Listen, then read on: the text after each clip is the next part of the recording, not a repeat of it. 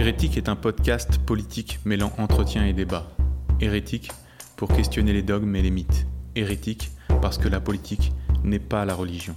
Hérétique parce que vouloir penser est toujours le début de la dissidence. Nous sommes des militants libertaires, défendant les principes de la démocratie directe, de l'athéisme, du féminisme universaliste ou encore de l'internationalisme. Ces engagements, ces convictions ne sont pas des idéologies, à l'opposé de tous ceux qui, de plus en plus, enferment et galvaudent les idées d'émancipation sociale et individuelle. Nous nous réclamons de l'héritage européen des Lumières et des mouvements ouvriers. Nous nous revendiquons donc de la discussion authentique, de la recherche de la vérité et de l'attention à la réalité. Nous prenons l'intelligence où elle se trouve. Quel que soit leur camp, quel que soit leur grade ou leur éclat, invitant ceux qui nous semblent les faire vivre au risque de l'erreur, de l'errance, de l'échec. Hérétiques, nous ne cherchons pas à fonder une nouvelle Église, plutôt à nourrir en chacun le goût et le plaisir de la liberté. Sonia Zadig, l'individu en islam et en Occident. Première partie. Bienvenue sur le podcast Hérétique. On va faire une émission où on reçoit euh, Sonia Zadig, euh, qui est psychologue, clinicienne et psychoanalyste, linguiste et écrivain et qui a écrit notamment euh, Accords perdus et Soumise, qui sont sortis aux éditions L'Armatan. Alors, première question, en, guise de présentation, euh, vous, vous, vous présentez dans ces deux livres comme une apostate de l'islam. Vous avez donc quitté la religion musulmane et vous, vous racontez dans ces, dans ces livres qui sont des autofictions votre parcours, euh, à la fois parcours de vie et parcours de pensée. Euh, donc, vous rejoignez de, des voix apostats aujourd'hui, des voix apostates aujourd'hui, comme Majidou Kacha ou Walid al-Husseini ou Zineb. Et vous décrivez euh, donc un, parcours qui, est semé d'embûches. Et notamment, vous, partagez un vécu où on comprend que le fait de quitter la religion musulmane est une véritable euh, ou conversion ou déconversion, ça dépend de quel côté on se place. Euh, en quoi est-ce que euh, le, refus de la religion a été pour vous autre chose qu'un simple changement d'opinion? Du point de vue occidental, on considère que c'est simplement une opinion qui change. Vu de l'intérieur, on se rend compte que c'est un parcours qui est semé d'embûches et extraordinairement compliqué. Est-ce que vous pouvez détailler un petit peu? Bonjour. Alors, vous me décrivez d'abord comme une apostate, pourquoi pas. Euh, linguistiquement, parce que je reviens à mes amours premières, euh, l'apostasie, étymologiquement, veut dire sortir, quitter et le déclarer publiquement. Donc en effet, je déclare publiquement ma sortie de l'islam. Mais d'abord, euh, votre question m'interpelle parce que qu'est-ce à dire sortir de l'islam? Est-ce une religion? L'islam n'en est pas une de religion, pas vraiment en tout cas, pas vraiment une spiritualité, c'est une culture. Et, euh, c'est là que la difficulté réside, c'est-à-dire euh, l'islam, qu'est-ce que c'est? C'est une loi, c'est une feuille de route, c'est une langue, c'est une musique, c'est un bruit. Donc j'ai raconté dans euh, Soumise, Accord perdu, et dans le livre que je suis en train de terminer, euh, qui s'appellera Accord retrouvé. Donc je, raconte à, longueur de page que j'ai baigné dans la culture musulmane, que de toute façon quitter, quitter l'islam, c'est quitter aussi ma langue, c'est quitter le nom d'Allah, qui est aussi invoqué à chaque fois. C'est, ce qui fait ça. On reviendra là-dessus, je pense. C'est ce qui fait que dans toutes les religions, le nom de Dieu n'est pas invoqué, sauf que dans l'islam, toutes les phrases, c'est Inch'Allah, c'est, toutes les phrases euh, sont grosses et, enceintes de, ce, de, cette, de cette entité-là. Euh, c'est une langue liturgique, en fait. Absolument. Absolument. Et donc, euh, pourquoi autofiction? En effet, ce n'est absolument pas, et je le redis dans toutes les interviews, euh, que mon histoire personnelle n'est pas en soi intéressante. Elle l'est simplement parce que je raconte quand même l'histoire de, de, de, de, cette sortie. Et cette sortie m'a coûté très cher, puisque je dis que depuis l'âge euh, toute petite j'étais en France, je raconte que intellectuellement, comme disait Rimbaud, j'ai complètement inversé la phrase. Mon esprit est occidental et mon corps est oriental. Et en fait, les signifiants de ma, de ma langue maternelle, qui est empreinte d'islam, m'a suivi, parcouru pendant des années et des années. Il m'a fallu une très longue analyse pour pouvoir euh, m'en sortir. Voilà. Est-ce que vous pourriez nous parler justement de, l'analyse? C'est intéressant parce qu'on croise rarement euh, ces deux approches. En quoi est-ce que la psychanalyse euh, vous a aidé, vous a parlé et euh, quelles sont les difficultés auxquelles vous avez, vous avez fait face? Notamment, vous avez vous évoqué la, la le corps, la façon dont l'islamité, en quelque sorte, c'est est une, un enracinement qui est physique et mhm. ce euh, et c'est pas trop présent dans la psychanalyse justement le, discours du corps. Euh, contrairement à ce que beaucoup de gens pensent, euh, la psychanalyse s'occupe du corps, puisque le corps contient tous les signifiants de l'enfance, toutes les traces mnésiques s'inscrivent, quand même tous les signifiants de l'enfance s'inscrivent dans le corps. Donc, bien au contraire, d'ailleurs, quand on finit, quand on sait qu'une une, analyse est menée à, son terme, il y a quelque chose d'un événement du corps qui se passe. Il y a quelque chose dans le corps qui, se dénoue, en fait. Hein. Donc, non, non, on s'occupe bien sûr de, dans la psychanalyse euh, du corps. En fait, euh, je suis entrée en psychanalyse, euh, j'avais 17 ans et demi, 18 ans parce que j'avais une demande de souffrance. Je, ne pouvais plus, euh, j'étais en France et je ne pouvais absolument plus euh, euh, vivre sur cette terre de France, alors que je l'ai voulu toute ma vie, et ça je le raconte. J'avais développé des, des, symptômes très très très compliqués. Et en fait, je m'étais rendu compte, et c'est là que la psychanalyse m'a beaucoup aidé, que, en fin de compte, je n'étais pas sujet. Je n'étais absolument pas sujet de mon histoire, quoi. C'est-à-dire que j'ai été élevée dans une société, dans une culture, dans une solidarité féminine, hein, on reviendra là-dessus, je pense, et je l'espère, euh, où euh, je faisais corps avec d'autres. Hein. C'est-à-dire que le moi, mon moi, euh, on parle même pas de sujet, là, je parle du moi, n'était absolument pas individualisé, c'était collectivé, c'était, ça appartenait à un autre, c'était le projet d'un autre.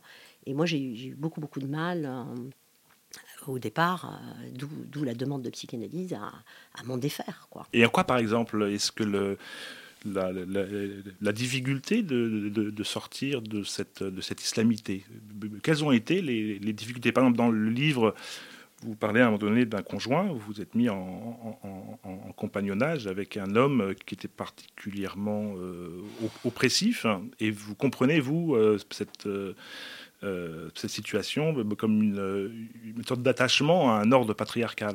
C'est ce genre de choses que vous, euh, que vous, voulez dire lorsque vous parlez de difficultés euh, Non, pas vraiment. C'est-à-dire, d'abord, j'étais face à une liberté.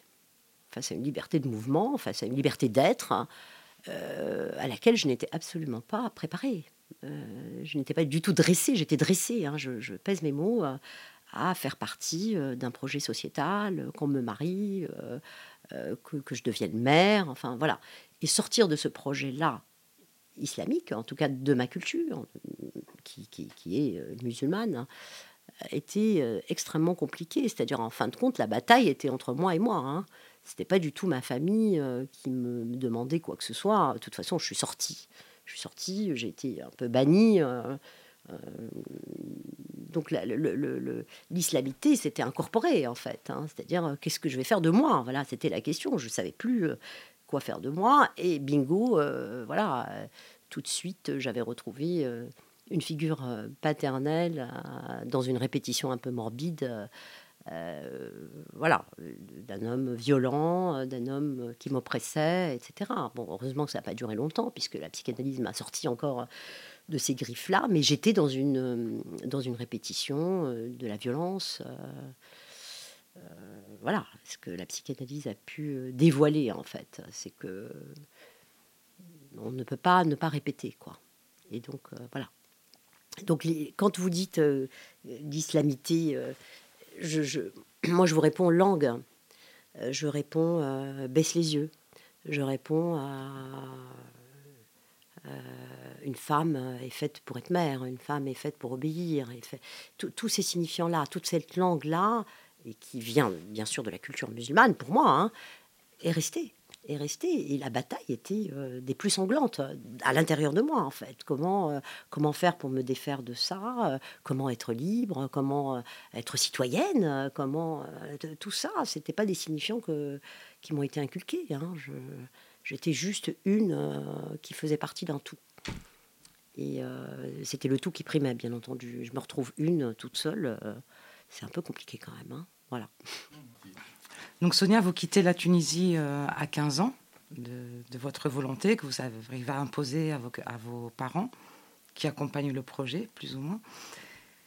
Et euh, donc c'est une rupture avec le, clan dans lequel vous avez baigné, dans lequel vous avez euh, grandi, et vous parlez de, ce compagnon dans lequel vous retrouvez, vous êtes à la recherche des traits, des, des, imagos paternels, dirait un psychanalyste. Est-ce qu'on peut développer un petit peu cette question de, de rupture avec le clan et de recherche finalement de, ce qui faisait le clan. Alors en effet, je, raconte euh, dans Accord perdu. Euh, le, livre, le livre euh, commence sur cette première nuit, enfin la veille de mon départ. Justement, j'avais donc décroché mon bac et j'étais, on va dire, vouée par tous au départ. D'abord pour des raisons simplement euh, d'études, hein, parce que les études que, je voulais faire n'existaient pas à l'époque euh, en Tunisie. Et secondo, parce que j'étais ingérable. En tout cas, c'est comme ça que qu'on me voyait absolument ingérable. Je, crois que mon féminisme a démarré extrêmement tôt. Extrêmement tôt, euh, peut-être à 4-5 ans.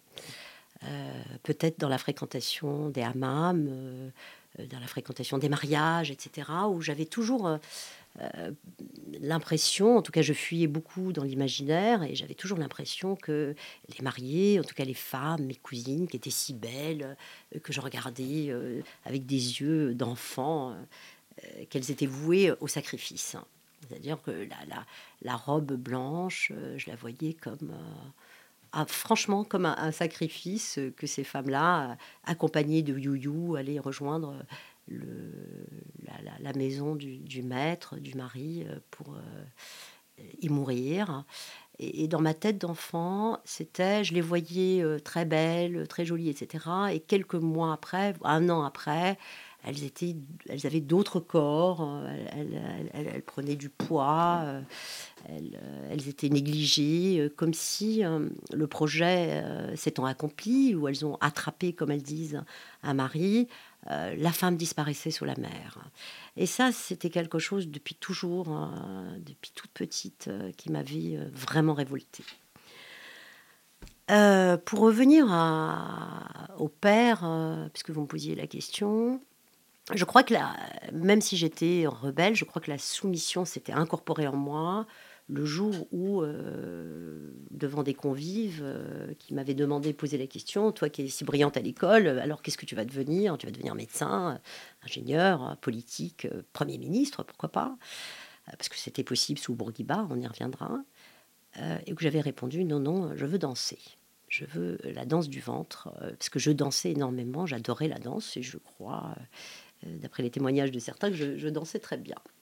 Et j'ai reçu une gifle ce jour-là qui m'avait cloué euh, à jamais, je peux le dire, qui m'avait cloué à jamais et qui peut-être ce jour-là, en tout cas moi, c'est dans mon roman familial, c'est comme ça que je, l'interprète, a fait rentrer la, soumission euh, qui est avant tout corporelle en moi. Alors, ce père qui était un homme quand même, qui avait fait des études, qui était éclairé, qui était perspectiviste, qui était d'extrême gauche, qui luttait contre Bourguiba, qui lui-même a fait de la prison, euh, etc. Euh, qui était féministe à l'extérieur, où il y avait des femmes qui venaient à la maison. Enfin, il y avait. Voilà, moi, j'ai vraiment grandi dans quelque chose d'occidentalisé. Mes parents dansaient le twist, euh, allaient en boîte, il y avait de l'alcool, etc. Et par contre, dans l'intime, se jouait une autre culture, une culture extrêmement violente. Moi, je l'appelais l'ogre parce que tout le monde en avait peur. Et avec moi, il était particulièrement dur et particulièrement violent. Alors je ne sais pas, aujourd'hui, c'est très compliqué parce que j'ai à, voir, on a affaire toujours avec la double trahison, si vous voulez, de la mémoire, c'est-à-dire le temps et aussi l'affect. Et rajoutant à cela la psychanalyse pour moi, où il a fallu reconstruire un peu tout ce roman familial. Et aujourd'hui, ma lecture n'est plus la même de, ce père parti, euh, à mon sens, euh, trop tôt. Hein. mon père est, décédé, euh, j'avais 27 ans, 28 ans. je lui sais gré de m'avoir laissé partir. Il aurait pu m'en empêcher. Il me disait Tu es ingérable, va-t'en. Et je me demande aujourd'hui, dans l'après-coup, si mes parents n'avaient pas justement euh, mis tout leur espoir sur moi en me disant quitte l'islam, pars.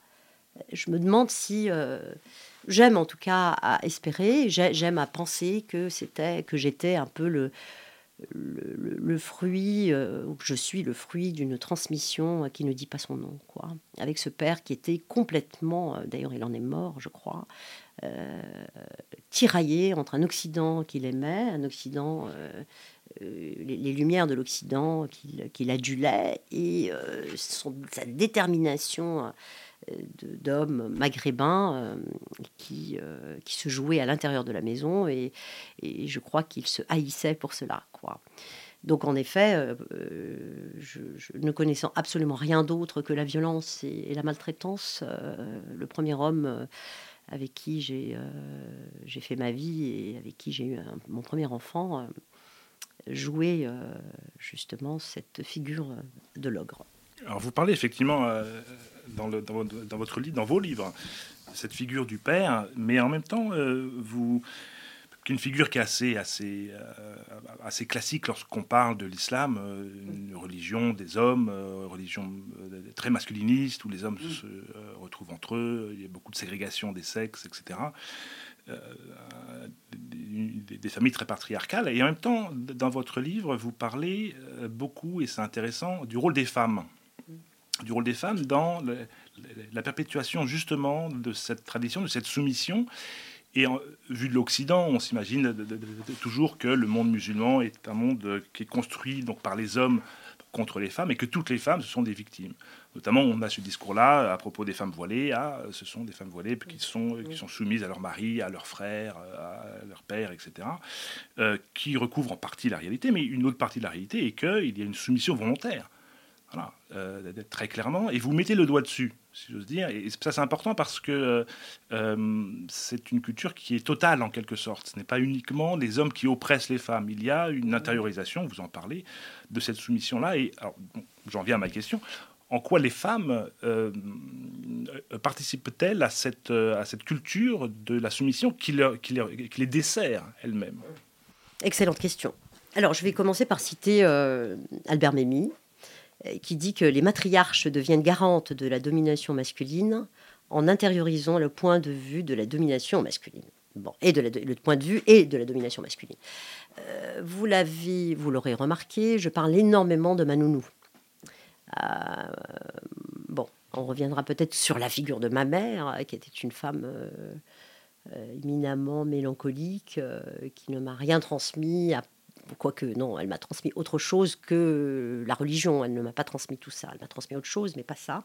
Et par contre, j'ai été élevée par une nounou qui parlait, qui parle beaucoup, à qui je donne la parole dans le livre, et qui parle beaucoup en arabe, etc. Et qui, elle, justement, euh, m'a peut-être euh, transmis, euh, qui, était garante dans la langue arabe de la domination masculine, etc. Donc c'est très très intéressant parce que les femmes elles-mêmes, euh, qui souffrent de cette domination masculine, deviennent elles-mêmes la courroie de transmission. Et c'est ça le, hic, et c'est ça que j'ai toujours voulu interroger, et c'est aujourd'hui mon combat, c'est de dire justement, si cette courroie de, transmission est rompue par les femmes elles-mêmes, alors la Ouma ne tiendra plus. Puisque dans tout le livre, je raconte que ces matriarches-là, dont ma nounou, à qui je rends hommage et que j'ai aimé euh, par-dessus tout parce qu'elle m'a transmis quand même énormément de tendresse.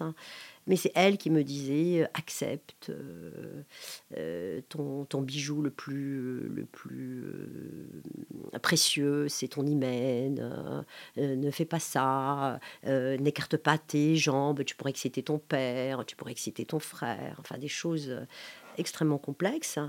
Mais en effet, c'est tellement bien fait, justement, cette culture-là, cette religion-là, que euh, les femmes n'ont pas une place, euh, elles, sont, elles, sont, elles ont une place inférieure dans l'islam.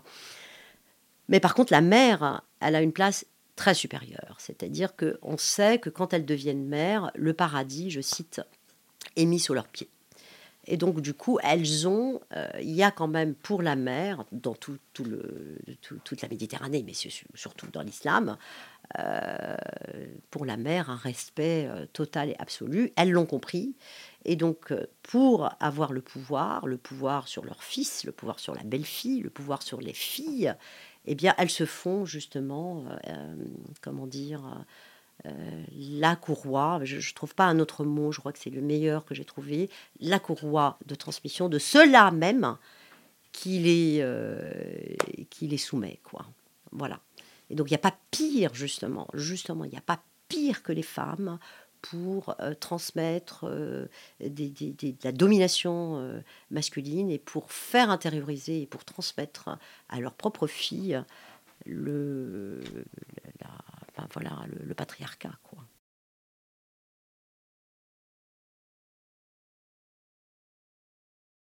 Et c'est d'ailleurs l'arme qu'utilisent les islamistes à travers le voile. Ils ont bien compris que c'était en Occident le pied dans la porte et qu'une fois que le voile allait être accepté, le reste allait venir également. Euh, on avait une émission avec euh, Naim Bessanji à propos de son livre Le linceul du féminisme. On avait discuté autour de ça très précisément. Alors, autre question, euh, il est question d'islam, bien entendu, mais vous avez dit que, et avec justesse, que il est question aussi de culture méditerranéenne. Euh, ce, que vous, ce que vous décrivez, votre parcours, on le retrouve aussi dans d'autres cultures, notamment euh, la culture juive au Maghreb. Il y a un très bon article qu'on mettra en, lien euh, qui décrit justement l'asservissement des, des, femmes dans la culture juive maghrébine. Est-ce que pour vous, il y a des, spécificités vraiment de l'islam dans ce qui est de l'oppression des femmes? Ou est-ce que, est que finalement, ce n'est pas, euh, vous ne décrivez pas à travers l'islam uniquement une culture méditerranéenne ou monothéiste ou traditionnelle Les deux, les trois, mon commandant. C'est-à-dire que euh, voilà, l'islam n'est pas arrivé sur une terre vierge. Il est arrivé, il y avait quand même euh, tout ce qui est pré-islamique, tout ce qui est berbère, enfin même la culture romaine, etc. était là. Et euh, voilà, il y a une coexistence, bien entendu, de, la culture méditerranéenne. Et l'islam est un peu la cerise sur le gâteau. Et il vient recouvrir tout ça, bien sûr.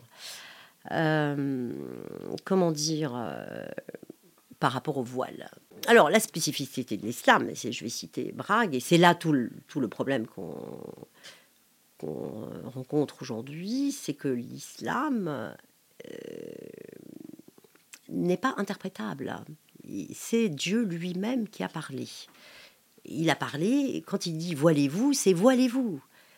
Il n'y a, a, pas à interpréter. Alors après, peut-être, voile transparent, pas transparent, long, pas long, mais c'est voilez-vous. Il y a pas, on peut pas interpréter. C'est Dieu qui a parlé, et ça, c'est quelque chose euh, euh, d'universel chez les musulmans. On ne peut pas discuter euh, la parole de Dieu. On ne peut pas dire non, le verset sur le voile est interprétable. Non, non, il l'est pas. Il est pas. Et c'est ça la spécificité de l'islam. C'est-à-dire qu'on peut espérer que dans le judaïsme, en effet, les femmes doivent être violées, voilée.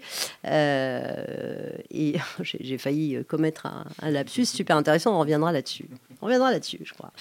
Euh, mais euh, il y a une possibilité de coexistence des femmes voilées à Jérusalem et des femmes non voilées. Euh, aujourd'hui, en, tout cas avec euh, ce qui se passe dans le monde musulman, euh, non, c'est voilé et pas autre chose. C'est ça le problème, c'est que c'est, comme disait Brague aussi, parce que j'aime bien le, citer, et je veux citer mes sources. l'islam est avant tout un événement linguistique. Il dit ça, c'est-à-dire que qu'est-ce que le miracle de l'islam? C'est le Coran lui-même. C'est-à-dire que Dieu a choisi de parler à ce peuple-là et à leur transmettre le miracle qu'est le Coran. Et il n'est pas, il est incréé, c'est la parole de Dieu. Et donc, que peut-on faire devant ça? Comment la femme est dite soumise, la femme est dite inférieure, la mère, non, mais la femme, comment peut-on s'en sortir? Voilà la spécificité de l'islam, c'est sa linguistique, c'est le Coran. Et ça me fait penser à, un passage du livre de, Daniel Siboni qu'on m'avait invité également, dans Les Trois monothéismes, où il parle précisément d'un point qu'on on a très peu conscience euh, en Occident, qui est effectivement l'importance de la langue, la langue arabe, et notamment la signification de, euh, du terme islam mhm. et musulman, euh, qui veut dire soumis. Mhm. On est soumis à Dieu. Mhm. Voilà. Et lorsque un, un, arabophone euh, lit la Bible et qui lit que Abraham était soumis à Dieu, il lit littéralement Abraham était musulman. Abraham était soumis à Dieu. En arabe, on dit Abraham est musulman. Donc rétrospectivement, c'est ce que Siboni appelle la, la, conversion rétrospective, je crois de, de l'intérieur de la langue, c'est impossible de penser l'altérité religieuse. Et c'est ça, c'est un coup de maître en termes linguistiques, effectivement.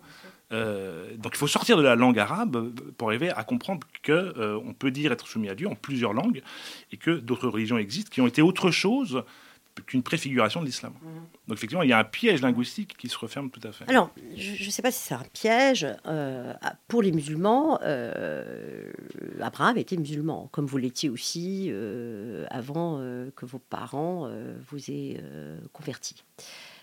Comme Mahomet ou Mohammed, si vous voulez, est le sceau des prophètes, et donc lui, il est venu dire que la, dernière euh, religion monothéiste était en effet la première et que les, euh, le judaïsme, euh, en tout cas la Torah, a complètement falsifié le Coran et que Jésus n'a pas a omis de dire qu'il y a un prophète, le prophète de l'islam, qui allait venir.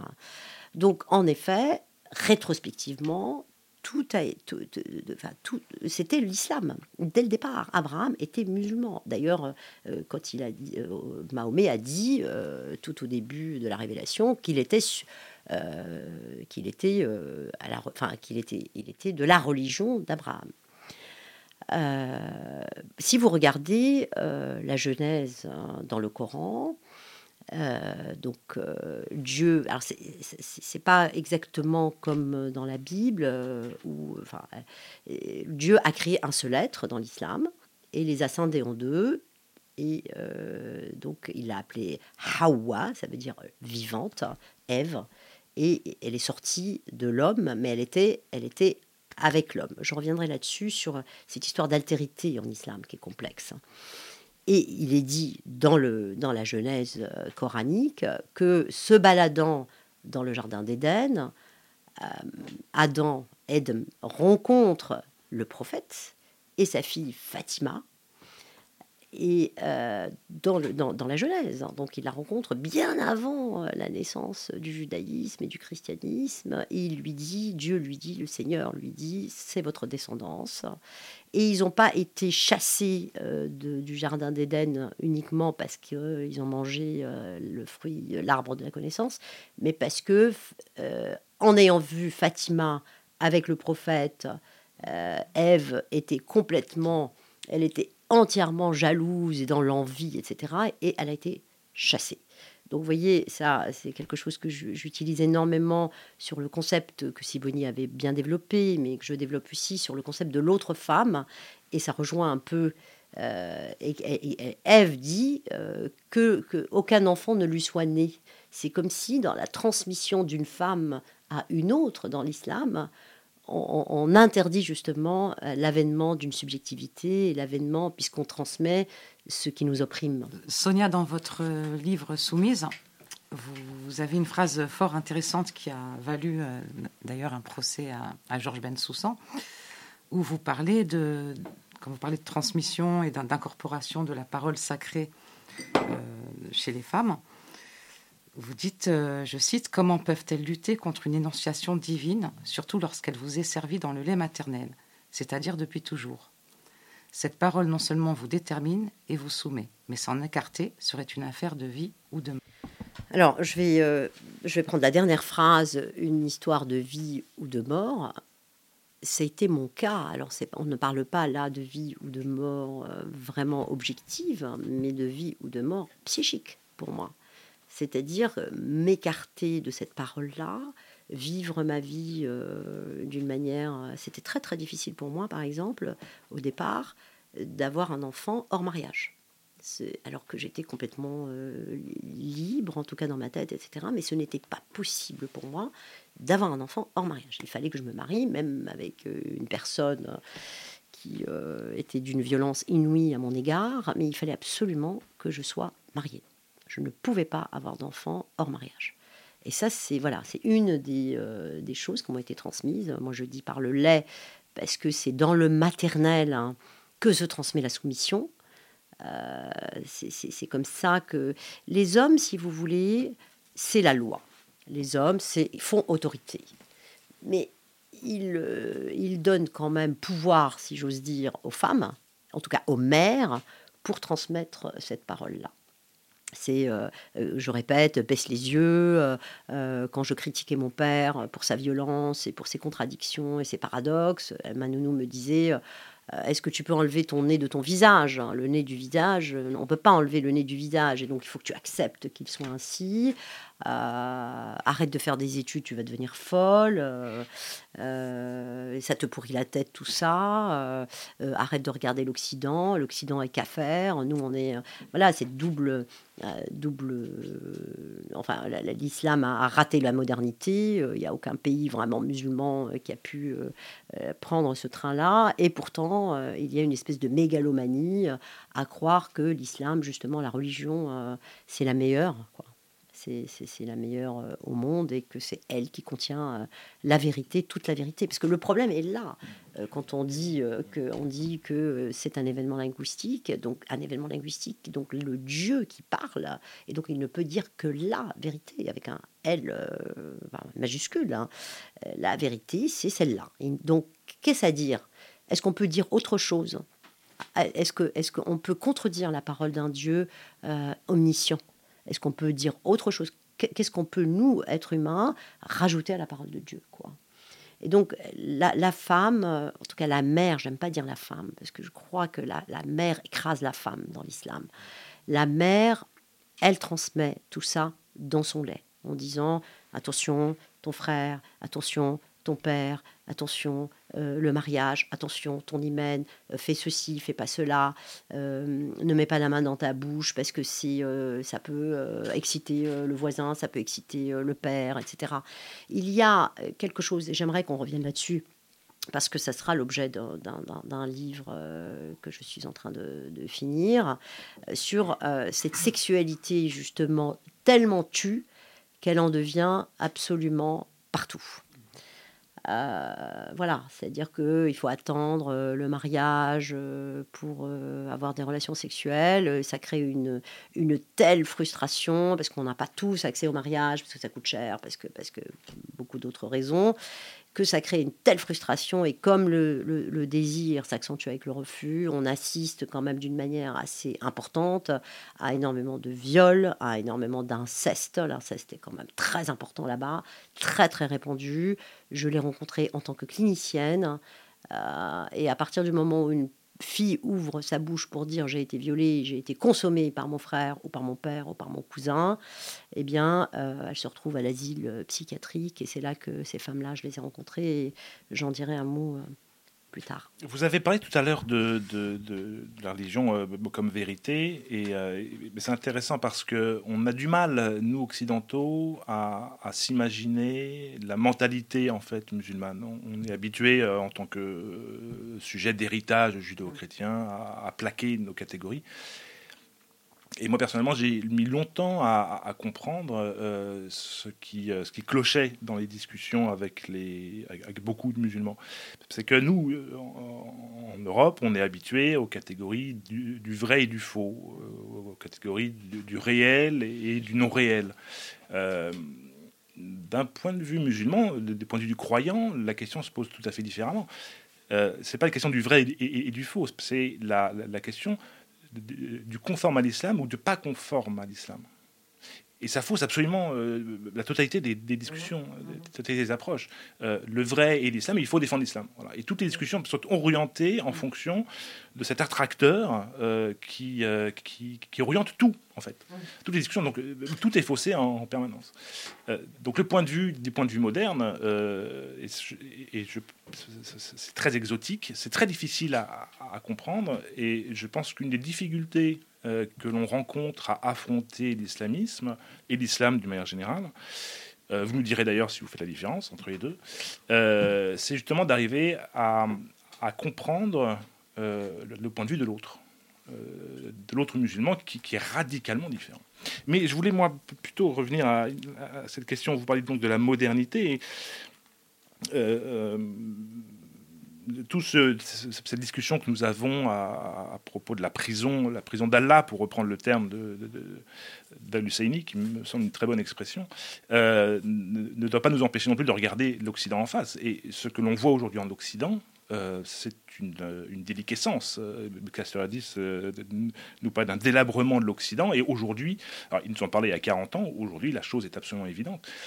Euh, l'Occident, avec euh, ses dérives wokistes, mais, euh, mais également dans la vie quotidienne, devient de plus en plus une civilisation de l'anomie, du dérèglement, de l'ubris, de la démesure, avec un emballement de la technoscience, avec une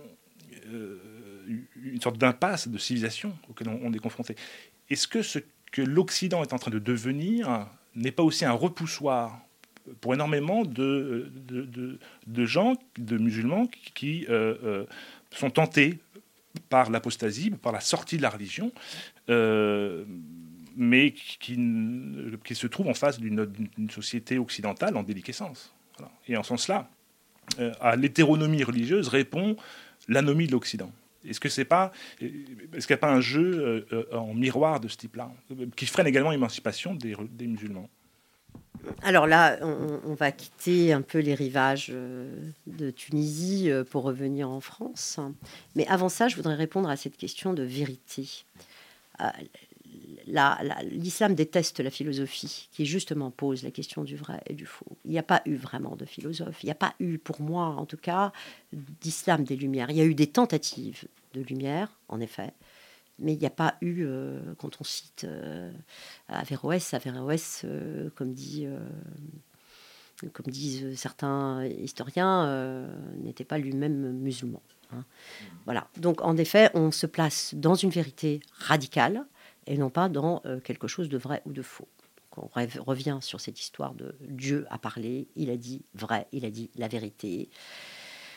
Je reviens, avant de répondre à votre question, sur cette, cette, euh, En fait, le système culturel euh, musulman est très très bien rodé.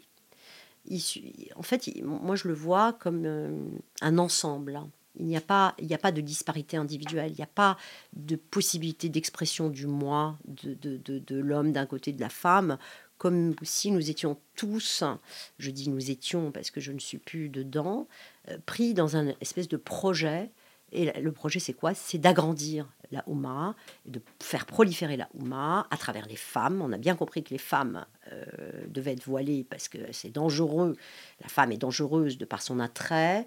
Et, donc, si elle est attirante, si elle est séduisante, elle risque de détourner le musulman euh, de son observance parce que la seule euh, chose qui vaille pour un musulman, c'est la mort. C'est l'au-delà où on lui promet monts et merveilles, alors qu'on ne promet absolument rien à la femme. Donc c'est perdant-perdant, si vous voulez. Les hommes, ils vont avoir accès non seulement à des vierges, mais aussi euh, à des éphèbes, puisque tiens, l'homosexualité qui est si condamnée, on peut retrouver dans l'Éden, dans le Jannah, des petits jeunes tout à fait disposés à, pratiquer des choses euh, qui feraient pâlir euh, le marquis de Sade. En revanche, la femme, elle, euh, elle est chaste là, dans, dans l'ici-bas, et elle devrait être chaste euh, dans l'au-delà. Et dans le hadith, euh, le prophète de l'islam aurait dit euh, que, qu'il a visité le Jannah et qu'il n'aurait pas vu beaucoup, beaucoup de femmes. Donc, par définition, la figure de la femme est la figure quand même du, du shaitan. Donc pour revenir sur la sexualité, la sexualité extrêmement frustrée, extrêmement tabouisée, alors qu'elle est absolument partout. Hein. Euh, eh bien, euh, qu'est-ce qu'ils ont à faire, hein, ces pauvres jeunes hommes, euh, à part investir l'au-delà et pourquoi pas devenir un shahid, un martyr qui se fait exploser tout de suite après, il retrouvera ce qu'il a cherché ici-bas et qu'il n'a pas trouvé. Juste une parenthèse, effectivement, le, ce qui est très frappant dans le paradis musulman est que tout ce qui est interdit ici-bas devient autorisé là-bas. C'est ça le paradoxe extraordinaire. C'est qu'ici, on, on, se prive de tous les plaisirs, mais tous ces plaisirs, on les aura en abondance une fois la mort euh, advenue. Alors, euh, non, on ne se prive pas de tous les plaisirs, mais les plaisirs, parce que c'est ça la force aussi de l'islam, c'est que c'est un contrat social. Hein. À partir, la sexualité n'est pas, euh, c'est pas le péché originel, hein, c'est pas le péché de la chair, c'est pas, non, c'est pas, c'est pas un péché mortel à l'intérieur même de la famille, enfin de, de la, du conjugot, en fait, on peut pratiquer beaucoup de choses de, sexuellement. Le cunnilingus n'est pas interdit, la fellation n'est pas interdite. On peut. Et en plus, si l'homme n'est pas satisfait, il peut prendre euh, plusieurs épouses. Hein, hein, c'est pas. Mais par contre, hein, il faut absolument que ce soit dans le cadre. C'est-à-dire dans le cadre du mariage et non pas. Voilà, on peut pas. Il faut, il faut tout cadrer. Tout est cadré. Le viol, le viol est licite. Et, bien sûr, bien sûr, absolument, absolument. Alors, vous, ouais, ce que vous appelez viol, et même, euh, même en Tunisie encore aujourd'hui. Moi, je, je, parle de la Tunisie parce que c'est mon pays d'origine et que parce que c'était aussi à l'avant-garde hein, de tous les pays euh, musulmans grâce à, à Bourguiba. Et euh, quand vous êtes violé en Tunisie, votre violeur doit vous épouser. Hein. C'est comme ça, pour sauver l'honneur, quoi. Vous venez d'entendre Sonia Zadig, l'individu en islam et en Occident. La deuxième et dernière partie sera dans 15 jours. Vous pouvez retrouver les documents évoqués lors de l'émission ainsi que d'autres permettant de prolonger la réflexion sur notre site internet hérétique Le podcast est disponible sur toutes les plateformes d'écoute.